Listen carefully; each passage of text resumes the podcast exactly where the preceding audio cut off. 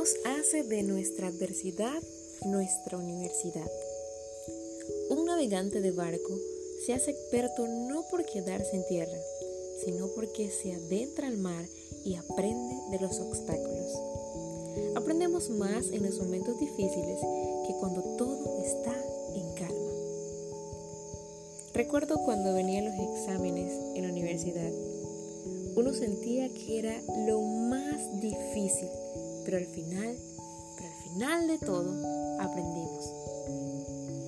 Las pruebas tienen esa finalidad, enseñarnos, moldearnos y llevarnos más allá. Es por eso que quiero hablarte de un hombre en el que Dios usó la adversidad como una universidad. Quiero hablarte de José.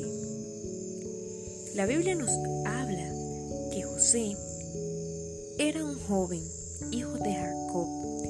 Tenía dos hermanos, pero debido a que su padre le favorecía mucho, era aborrecido por sus hermanos. José, con 17 años, experimentó lo siguiente. Fue aborrecido por sus hermanos. Sufrió la conspiración de ellos quienes querían matarlo. Fue vendido a los ismaelitas por 20 piezas de plata, separado de su padre, lejos de su tierra llevado a Egipto y vendido a Potifar. Cuando usted lee o escucha esto, puede pensar, qué maldad, ¿cómo es posible que mis propios hermanos me hayan vendido, separado de mi padre, enviarme lejos? ¿Cuándo? ¿Cuándo uno se recupera de esto? ¿Qué haría usted si alguien le hace algo parecido? Creo que buscaríamos en nuestro corazón y tendríamos una maleta llena de decepción, odio, venganza y rencor. José tenía el derecho de sentir todo eso. Podemos pensar de esa manera, ¿verdad? Porque ¿cómo es posible que mi propia sangre atente contra mi vida? José tenía derecho de vengarse. José tenía derecho de sentir odio por sus hermanos. Pero ¿saben qué? José no era un joven cualquiera. Era un joven que había puesto a Dios como el Señor de su corazón. La Biblia nos dice en Génesis 39:2, mas Jehová estaba con José y fue varón próspero.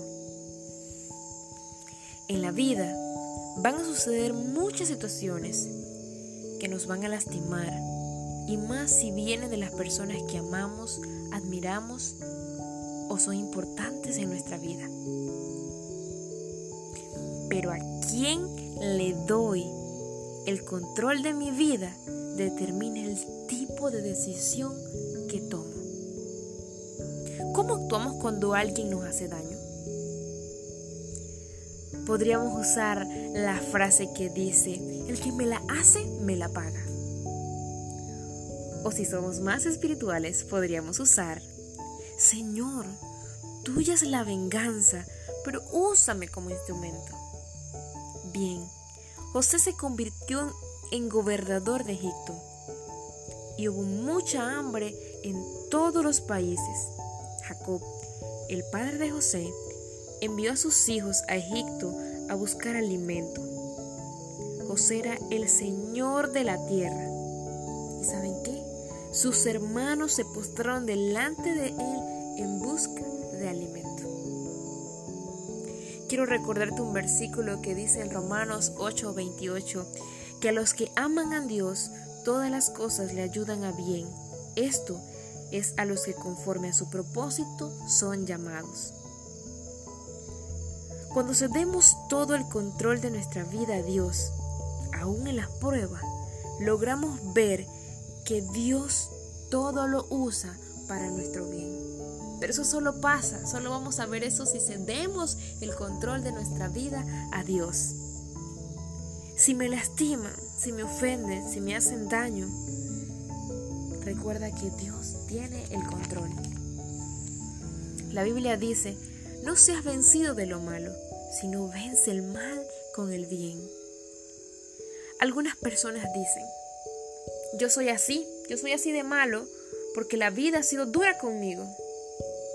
He sido golpeado por la vida. Pero, ¿qué le digo a José? ¿Qué le dirías tú a José? ¿Fue fácil tener 17 años y estar lejos de su padre? En contra de su voluntad fue vendido por sus hermanos. Le arrebataron la posibilidad de crecer junto a su padre. Dígame, ¿no tenía José derecho de actuar con odio? ¿Acaso no tenía razones? Pero José temía a Dios y le obedecía. Miren lo que hace José con sus hermanos en Génesis 45, del 4 al 8. Entonces dijo José a sus hermanos, acercaos ahora a mí, y ellos se acercaron. Y él les dijo, yo soy José, vuestro hermano, el que vendisteis para Egipto. Ahora pues no entristezcáis, ni os pese haberme vendido acá, porque para preservación de vida me envió Dios delante de vosotros. Y en el versículo 8 le dice, así pues no me enviaste acá vosotros, sino Dios que me ha puesto por padre de Faraón y por señor de toda su casa y por gobernador en toda la tierra de Egipto. Dios utiliza las pruebas para moldearnos, enseñarnos y mostrarnos cuán maravillosa es su voluntad.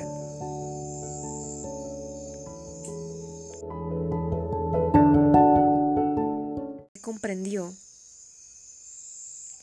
que estaba matriculado en la Universidad de Dios. José mostró un genuino perdón por sus hermanos. Podemos ver en Génesis 45, 14 que dice, y se echó sobre el cuello de Benjamín su hermano y lloró. Y también Benjamín lloró sobre su cuello y besó a todos sus hermanos. Y lloró sobre ellos y después sus hermanos hablaron con él mostró un genuino perdón, un perdón que solo es capaz de otorgarse cuando Dios es el Señor de nuestras vidas. Pero si aún no entregas el control de tu vida a Dios, si aún no te arrepientes de tu pecado, no podrás entender del perdón que te estoy hablando. Ahora, pues claro, te invito, te invito a que puedas entregar tu vida al Señor y puedas comprender ese perdón, que puedas experimentar ese perdón. También quiero invitarte a que medites en la vida de José, una vida guiada por Dios, y examines a la luz de la verdad si tu vida está siendo guiada por Dios. Y recuerda que solo Jesús, solo en Él, encontramos libertad, paz y perdón. Si estás matriculado en la Universidad de Dios, cuando estés en diversas pruebas, recuerda que la prueba de vuestra fe produce paciencia y el Señor todo, todo lo usa para nuestro bien. Que el Señor te bendiga.